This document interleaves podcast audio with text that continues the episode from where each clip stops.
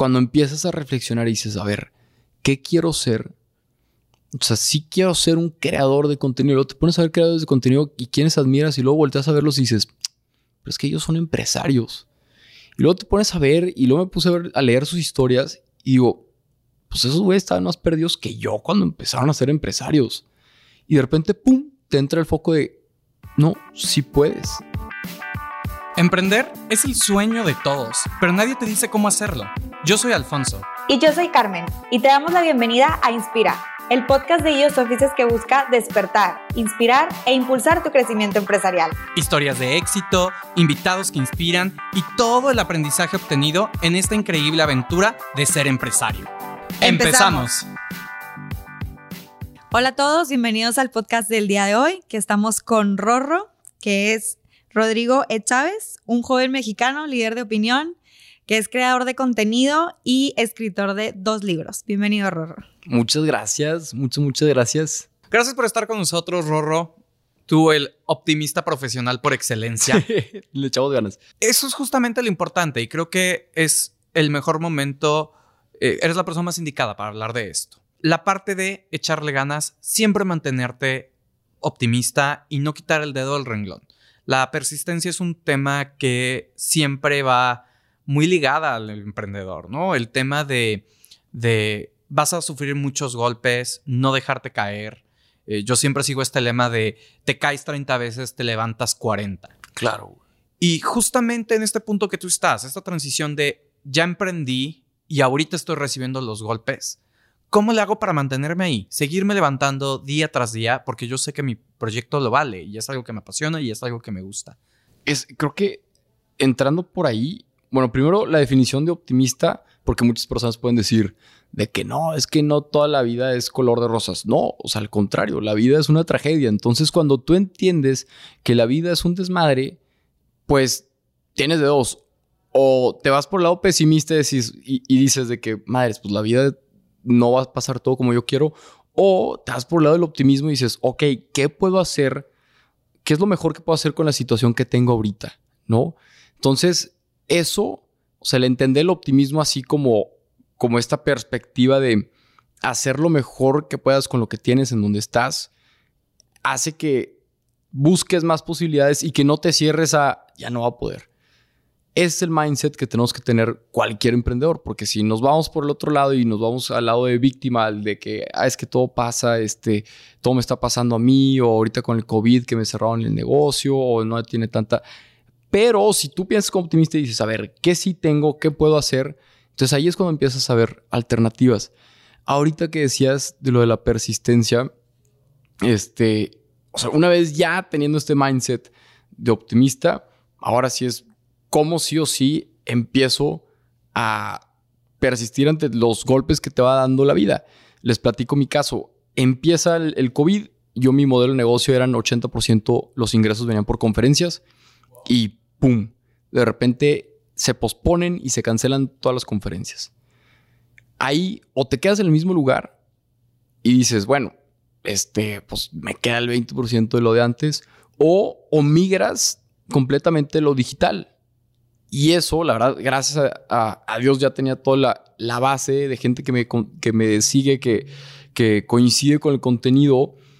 Ya fue muy fácil transmitirles de que, oigan, voy a hacer un curso, voy a hacer conferencia en línea, voy a hacer tal, pero ya como modelo principal de negocios. O sea, ya ni siquiera las marcas o colaboraciones o conferencias, no, fue ¡fum!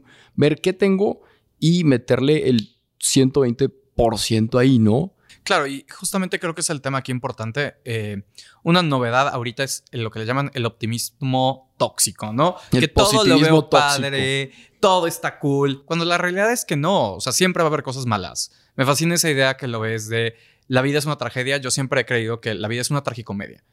Todo el tiempo pasan Sí, cosas terribles y pues te tienes que reír. Tienes que encontrarle que el lado amable. Exactamente. Y me gusta esto que nos comentas, el de todo lo que yo tengo, ¿qué me sirve? ¿Qué tomo y qué construyo con ello? No, no vamos Claro, a decir todo es bueno, todo es oro, sino ¿qué tengo? Exacto. Y ahorita que dices que es una tragicomedia, o sea, la, vida es una serie de problemas. Eso lo dice el libro de este, How to Stop. No, ¿cómo era? El de Mark Manson, How to Not Give a Fuck no, no recuerdo bien el nombre. Este, pero es esa tesis de que, güey, si toda la vida son una serie de problemas, pues entonces elige los problemas que quieras resolver y pues dale la mejor cara a esos problemas, ¿no? Este, está padre verlo así porque ya no te lo tomas personal todo lo que pasa, ya no, ya no es, eres la víctima, no, simplemente así es la vida y, y sí puedes ver el lado positivo en el sentido de que, a ver, si yo le echo ganas ahorita puedo construir lo siguiente. De hecho, uno de los autores que sigo mucho se llama Donald Miller y él, la tesis de emprendimiento que tiene es que todas las etapas en las que estés de tu negocio para llevarlo de los cero a los un millón de ventas mensuales, por así decirlo, siempre va a haber caos. Entonces te tienes que familiarizar con ese caos y al principio te dice, es primero poder lidiar con el caos, después es como que administrarlo, después producir nuevo caos. O sea que cuando recibes inversión de algún inversionista, pues no es para hacer algo que ya estabas haciendo, es para poder explorar nuevos horizontes y eso es un caos que si, digamos, ¿no? En mi academia digital que estoy trabajando, pues chance al ratito vamos a enfocarnos en España. Entonces, si te quieres ir allá, pues ahí es un nuevo caos que no necesitas meterte allá, pero pues dices, juegue, ¿no? A ver si podemos entrar a, dominar ese mercado. Y así sucesivamente. Entonces está padre verlo como, como que todo, todo es un caos, pero hay, hay, belleza, hay belleza en el caos. Claro, y cómo crearlo tú, encontrar esa, esa belleza que, que dices en medio del caos. No sé si quisieras también empezar a platicarnos un poco sobre ¿Qué principios tienes tú o qué, qué sueños tienes que te han guiado a encontrar, por ejemplo, todo esto que mencionas, el optimismo, el encontrar la belleza en el caos? ¿Qué es todo o sea, qué es lo que has pasado para a ti que te ha definido en, en propósitos, principios o filosofía? Les voy, a, platicar que he hecho que aquí está Gema y, me acuerdo de que lo grabamos, hicimos un video de eso en preparatoria vino un, árabe, este, el doctor Habib Chamun, a darnos una conferencia y nos dio una conferencia sobre los fenicios, que eran excelentes negociadores. Entonces termina la conferencia, bueno, más bien, antes de terminar la conferencia, el punto principal de los fenicios, porque eran excelentes negociadores, es que eran demasiado generosos.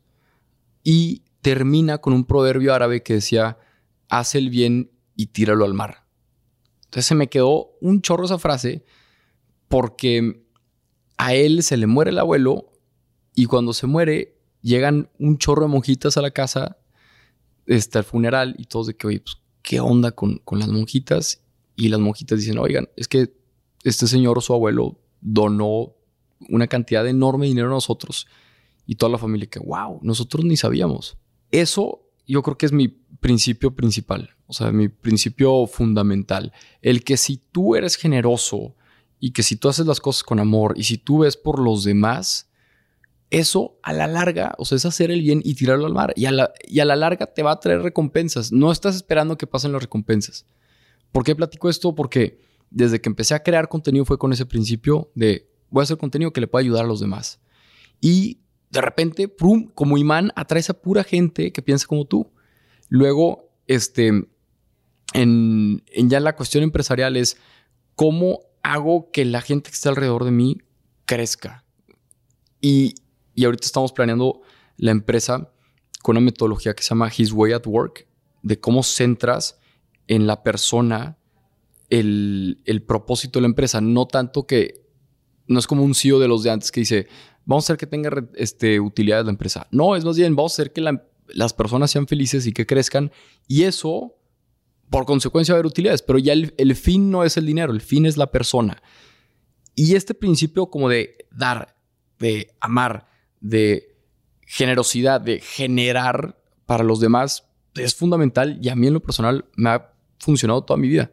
Bueno, los 27 años que llevo, ¿va? Pero, pero ha sido suficiente 27 años para confirmar que sirve. Totalmente. Ya hay estudios, hay libros, hay uno que se llama Dar y Recibir de Adam Grant, que confirma que las personas generosas son las más exitosas, porque al final, pues todos los negocios son relaciones. Entonces, si tú siempre estás buscando cómo la persona enfrente de ti puede ganar más que tú, eso, pues es persona a decir que, oye, qué padre, qué padre rodearme de personas así. Entonces, te empiezas a rodear de gente como súper positiva. Y cuando tienes gente en el mismo lugar con tan buena vibra, pues terminan pasando cosas muy chidas. Que justamente es algo que quería tocar contigo. Es muy fácil a veces decir como, decir, sé generoso, mantente positivo. Todos tenemos estos momentos en los que parece que es totalmente complicado. Y de hecho, una de mis series favoritas últimamente es eh, The Good Place. No sé si la has visto. No, no soy malo con las series. Súper recomendable. Es una serie con una filosofía acerca de ser bueno. Ok. Y uno de los puntos que toca es justamente lo complicado que es ser bueno a veces. Es que vivimos en un mundo muy complejo. Es difícil ser bueno. Entonces me gustaría saber tú cómo crees que podemos apoyarnos a ser buenos, a ser mejores personas, a ser generosos, a ser amorosos. Es que ahorita que dices que es difícil ser bueno, pues claro, claro que es difícil ser bueno. O sea, el salir más allá de ti y ver cómo, digamos, si quieres donar, pues, o sea, si te pones a pensarlo, prácticamente, pues qué flojera donar. O sea, tienes que agarrar la ropa, tienes que llevarla a otro lado, o donar sangre, pues tienes que ir a un hospital a donarle a un desconocido, o cualquier cosa, si lo ves con esa este, objetividad, pues obviamente está, o sea, es un paso más. Es más fácil quedarte en tu casa, ver Netflix, este, hacerte un café, que salir a donar, a donar sangre, que hacer este, un video, este, pero ahí es donde encuentra uno el significado de la vida. O sea, si no, si no estás sirviendo a los demás, ¿para qué estás? ¿No? Y ese significado o ese sentido vale la pena luchar por construirlo. O sea, hay gente que pues, puede decir, es que sí, es difícil ser bueno.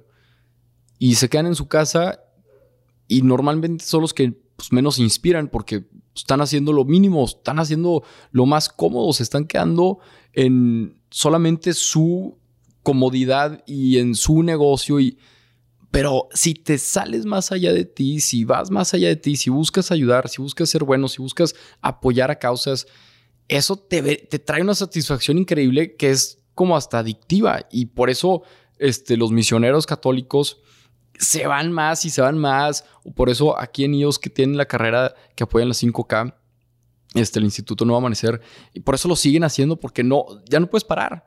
Y eso le da significado a tu vida. Entonces sí es complicado, pero pues es necesario para tener una vida que busque la trascendencia. Y creo que todos estamos llamados a, a trascender y a dejar huella. Claro, y me encanta también cómo lo mencionas en sobre todo cuando tú estás creando una empresa, cómo integrar esto en hacer al equipo feliz, en formar esa familia que es lo que después hace los resultados extraordinarios. Entonces, ¿cómo es que tú lo estás logrando? ¿Qué metodología estás siguiendo con tu equipo? O sea, en esta empresa que está en, en formación. Ajá. Este, apenas acaba de quedar constituida. Se llama... Felicidades. Gracias, que en plena pandemia se constituyó el 16 de junio y la constitutiva es Impulso para Todos. O sea, es tanto los colaboradores como sus familias, como nuestros clientes. O sea, esa es la... Y como los clientes de nuestros clientes. O sea, esa es como que la filosofía. Comercialmente todavía no tenemos definido el nombre. Este pero pues mínimo ahí está como que la visión. Y creo que ese es el primer paso para planear algo, que tenga este, este propósito. Y después de este propósito, que me estoy apoyando con este apostolado que se llama His Way at Work, de cómo hacer una empresa centrada en el amor. Después del propósito sigue la misión. La misión es lo práctico, de cómo día a día lo vas a vivir. Después, ahora sí ya tienes los valores. O sea, ¿cuáles tres valores? Y es lo que recomiendan. ¿Cuáles tres valores van a ser los que rigen el, modo, o sea, el, modus vivendi de la empresa, ¿no? Después de los valores tenemos las conductas. Ya están los valores y ahora eso cómo se traslada en, en el día a día. Digamos, por ejemplo, si el, uno de los valores es el amor, pues una conducta y ahí se hace consenso en la empresa de que, ¿cómo se vive el amor? No, pues de esta manera, de esta manera, de esta manera. Y de hecho, uno de los ejemplos que, compartían aquí en His Web Work era una señora dice que es que aquí, a mí con que me entreguen a tiempo, yo ya me siento querida. Entonces, ahí dijeron, vamos a respetar los tiempos de las personas, eso es vivir con amor. Ok, va. Entonces ya se pasa a conductas, después a metas, obviamente que todo sea súper cuantificable. Después ya pasas a programas de bienestar, que viene siendo el, es la cultura de cuidado de tus colaboradores. Entonces, si, si tú tienes programas de bienestar, por ejemplo, en alma, mente, cuerpo y para los colaboradores, sus familias y la sociedad, entonces se hace ahí una matriz como de nueve tipos de programa y dependiendo de las necesidades de las personas, son los programas que vas poniendo. Entonces, aquí recomiendan muchísimo tener como que un asesor externo para que pues, le cuenten a este asesor en lo que están viviendo. Y gracias a esto, muchas empresas han podido detectar de que, oye, pues estamos viendo que hay problemas con sus familias, entonces vamos a este, hacer un programa de pláticas familiares. Y eso hace que el colaborador se incremente su felicidad, ¿no?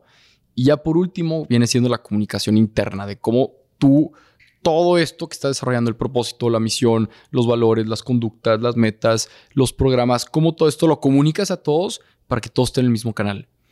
Eso es como lo estoy planeando, apenas está en desarrollo, llevamos este, apenas un mes de trabajo, pero le tengo, mucha, le tengo mucha fe, estoy muy emocionado de que quede algo tan sólido que cuando lleguen más colaboradores sea como un, ok, así se vive la cultura y que la cultura no dependa de una persona, la cultura tú no puedes construir cultura. La cultura se da, ¿no? Es como, como un alma que si llegan dos personas que piensan igual, pues ya, ya nació un tercer ente por ahí y eso es lo que queremos hacer acá. Claro, y me gusta esta idea que tienes de la cultura no es una persona, es cierto. Una de las definiciones de cultura laboral que por alguna extraña razón más me ha gustado es la cultura laboral es lo que pasa cuando el jefe no está. Exacto.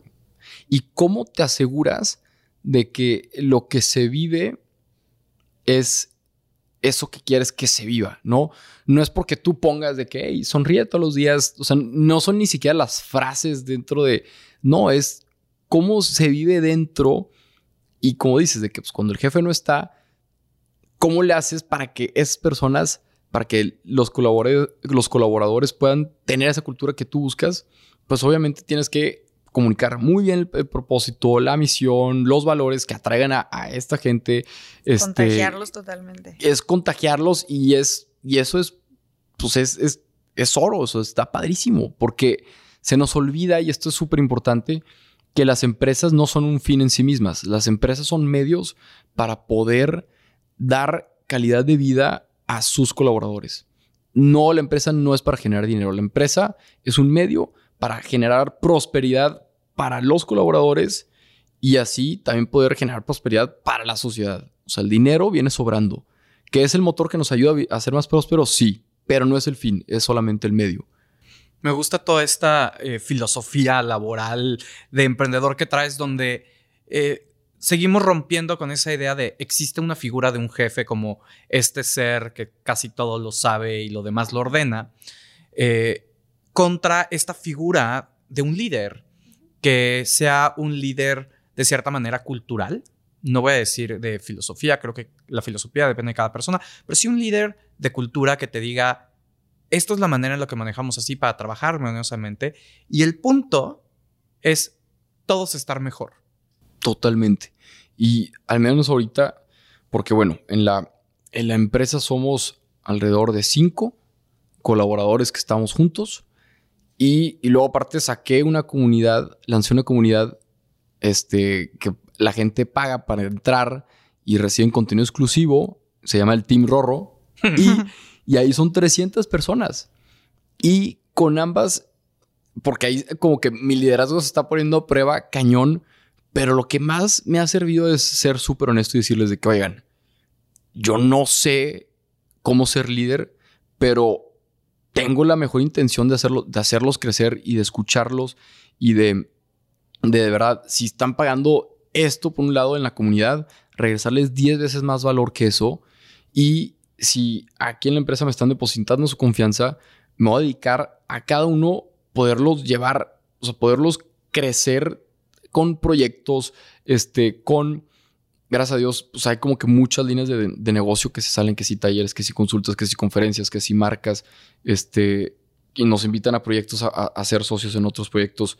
Entonces, como que hay demasiado espacio para hacerlos crecer, tanto acá y en la comunidad, pues es dar más de lo que tú, o sea, under promise, you over deliver, prometes menos y entregas mucho más. pero todo parte de un, yo quiero verte crecer, sé muy bien cómo crecer, no sé muy bien cómo liderar, pero te lo voy a compartir y te voy a ser súper honesto porque no, no oculto nada, no, o sea, quiero nada más que, que crezcas y en el camino me los voy a ir ingeniando para ver cómo hacerle para que sí, sí, sí ver ese resultado que tú esperas. Y no nada más a ti, sino también a tu familia y ver cómo, si tienes un proyecto personal, apoyarte en eso pues, para que te empieces a desarrollar tú también. Y regresándonos un poco a justo esto que estás iniciando, ¿cómo te decidiste lanzar por este camino? ¿Tenías miedo? ¿No tenías miedo? ¿Tenías dudas? ¿Quién te apoyó? ¿No te apoyaron? O sea, cuéntanos un poco de todo ese proceso. Está bien interesante porque lo primero es que uno se encasilla. Entonces yo el año pasado estaba súper encasillado en que no, yo soy creador de contenido y, yo sirvo para crear contenido. Y, y llegó un momento en el que, o sea, hasta era despistado, te puedes dar el lujo de ser despistado, te puedes dar el lujo de, no ver cómo están las cuentas, te, te puedes dar el lujo de, pues, que alguien más resuelva y que tú te enfocas en donde crees que naciste para eso. Y luego, este, después cuando empiezas a reflexionar y dices, a ver, ¿qué quiero ser? O sea, sí quiero ser un creador de contenido. Luego te pones a ver creadores de contenido y quienes admiras y luego volteas a verlos y dices, pero es que ellos son empresarios. Y luego te pones a ver y luego me puse a, a leer sus historias y digo, pues esos güeyes estaban más perdidos que yo cuando empezaron a ser empresarios. Y de repente, ¡pum!, te entra el foco de, no, sí puedes. O sea, sí puedes ser primer emprendedor, emprendedor empresario, como el nombre del podcast, este, o sea, sí se puede, sí se puede y, es cuestión de ser disciplinado. Entonces, como que ahí me cambié el chip y la verdad recibí mucho apoyo, como que muchas palabras de aliento, de este, cuando emprendo este nuevo camino, pues todas las personas de que, oye, te va a ir súper bien, este, va súper y todo. Y obviamente, pues al principio te metes con temas administrativos que odiaba hacer los números porque ahorita ya, pues, ya los tengo que amar, esa tragedia de la vida. este, y, y, te has responsabiliza, responsabilizando de cosas. Y esto lo dice un, una persona que, que, admiro mucho que se llama Jordan Peterson, Jordan B. Peterson, que entre más te responsabilizas de cosas, más significado toma tu vida. Y eso a mí como que me cambió de, ok, a ver, me responsabilizo de la administración, entonces ya hago los números yo, y es, ahora sí, sueldos, ¡fum! Y ya yo me encargo de saber cuánto gana mi equipo y cuántas comisiones se llevan. Entonces eso te motiva a que, ok, qué padre que está ganando esto de comisiones, pues vamos a hacer más para que ganes más tú, entonces por ende gana más la empresa, por ende ganamos más todos. Es eso por ese lado. Y, pues los retos ahorita de esto, de el empezar, yo creo que uno es redoblar esfuerzos en donde la pata que cojeas, que en mi parte son los números, y si tú controlas los números, puedes saber muy bien cómo está tu negocio en cuestión de bienestar, ¿no? Entonces, eso de los números y dos, como la cuestión de procesos, de cómo atender más rápido, este, cómo cerrar más rápido, cómo crear más rápido, cómo entregar más rápido, todo eso son como estas dos partes que estoy malabareando y pues ahí le vamos este, más o menos averiguando, pero, pero mínimo con los números pues ya la base va a estar súper tangible.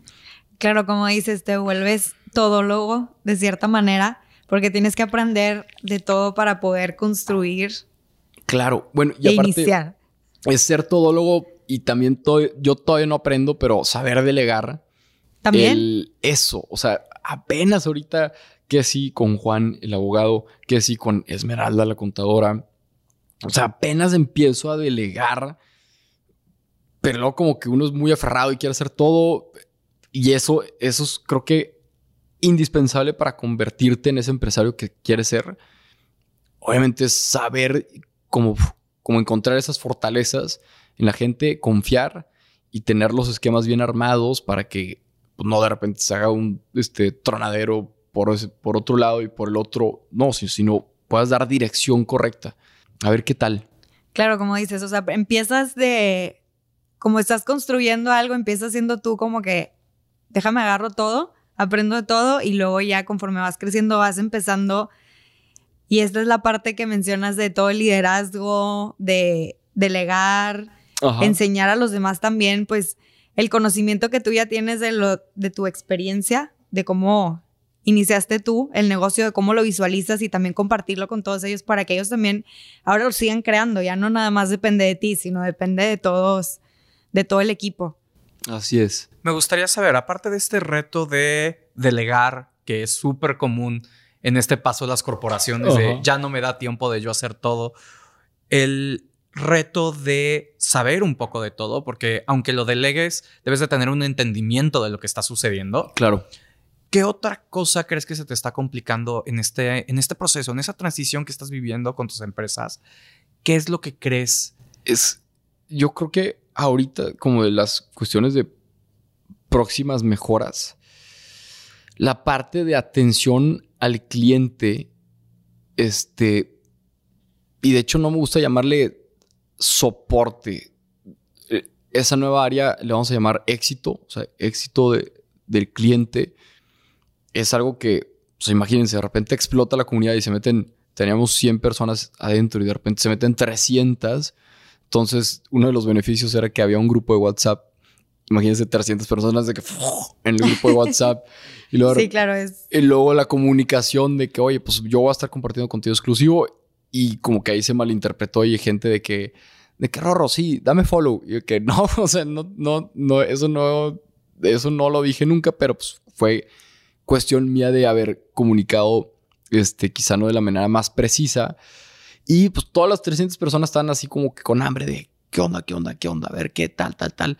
Entonces ahí el reto fue, a ver, vamos a subdividir al, al team, por así decirlo, meterlo en diferentes casas y le llamamos casas. Entonces los que quieran trabajar en alma están en la casa de alma, mente, cuerpo, relaciones, proyectos. Hay cinco casas. Y la parte de éxito es esta área que va a estar encargada de éxito de la comunidad, o sea, éxito del cliente, éxito del miembro, de poder a ver qué es lo que se te ofrece y estar ahí 24/7. Para cualquier duda que tengan, se les resuelva de inmediato. Es un reto importante. Estoy todavía encontrando a la persona que tenga esta esencia de poder ser muy buena en atención al cliente, en, en soporte y en el, en el éxito. O sea, que no nada más resuelvas la duda, sino si tienes una duda, que le puedas mandar un contenido que le pueda servir de que, oye, y respecto a esta duda, ahí te va esto. O sea, que tengas esa iniciativa de, oye, chances si me preguntaste sobre, etcétera, pues mandarte un contenido relacionado a eso para que no nada más te soporto, sino también me encargo de tu éxito. Ese reto y qué otro.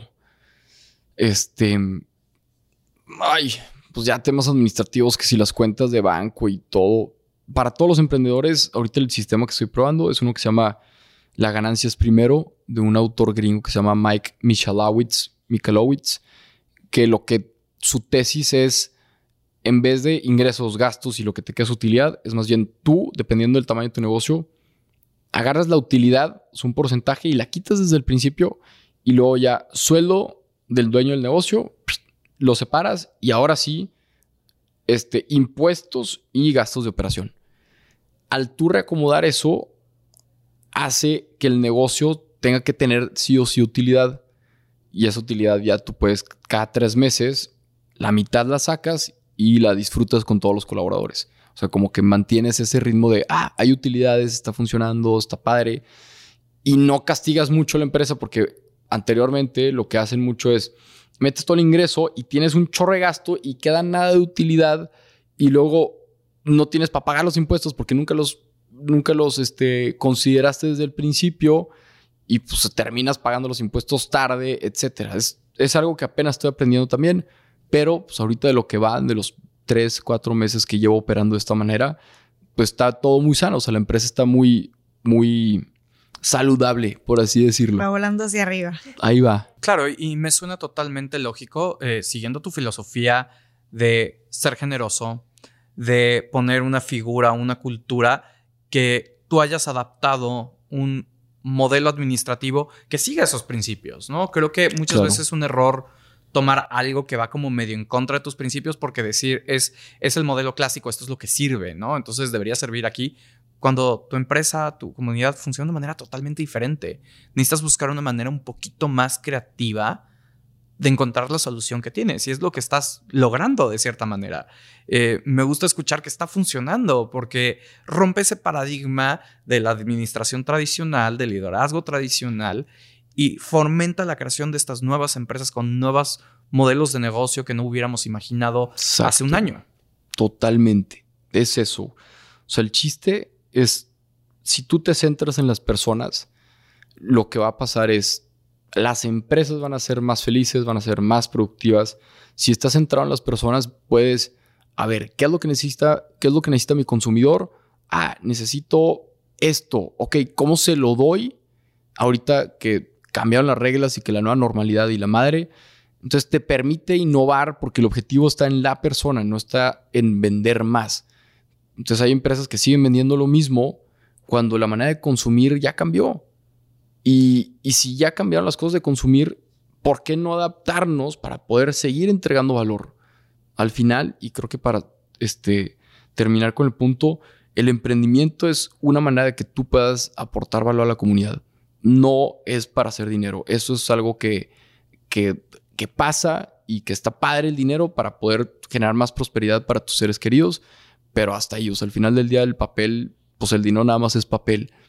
Y que el emprendimiento si aporta valor, siempre ver cómo se lo aportamos a esa persona, cómo llegamos a esa persona y eso nos va a permitir ser creativos, innovar y ser más humanos. Pues muchas gracias, Rorro, especialmente por compartirnos esta etapa de tu vida en la que estás em, empezando un negocio con toda, como dice Alfonso, esta filosofía y principios que al final yo creo que es muy importante, como dices, más enfocarte en las necesidades tanto del equipo como tanto del cliente para poder tener el éxito, por así decirlo, o sea, para encontrar un camino correcto. Entonces, felicidades, muchas, gracias, por compartirnos pues todo tu proceso, tu trayectoria y estamos seguros que vas a contagiar a muchas personas. Esperemos. Muchas gracias a ustedes eh, por el tiempo. No, al contrario, eh, para mí fue bastante interesante entender tu filosofía y entender Muchas veces vemos el contenido que tú creas. O yo me acuerdo perfecto del video de la bicicleta, como mucha gente. pero es muy diferente platicarlo. Es muy diferente entender realmente cómo ves el mundo y ver cómo esta trayectoria que estás teniendo fue que creó ese video. claro. Son dos cosas totalmente diferentes y creo que es algo que la gente que escucha debe entender. Una cosa es el producto y otra cosa es el proceso por el que se llegó a ese producto. Y es igual de importante o más ese proceso porque va a definir la esencia de ese producto. Totalmente. O sea, ese video es resultado de esta filosofía de vida. Vaya. más que antes, antes nada más podía hacer videos. Ahorita pues ya estamos creando empresas. Ahí va. A ver qué tal. Qué padre. Muchas, muchas felicidades y muchas gracias. Muchas gracias a ustedes.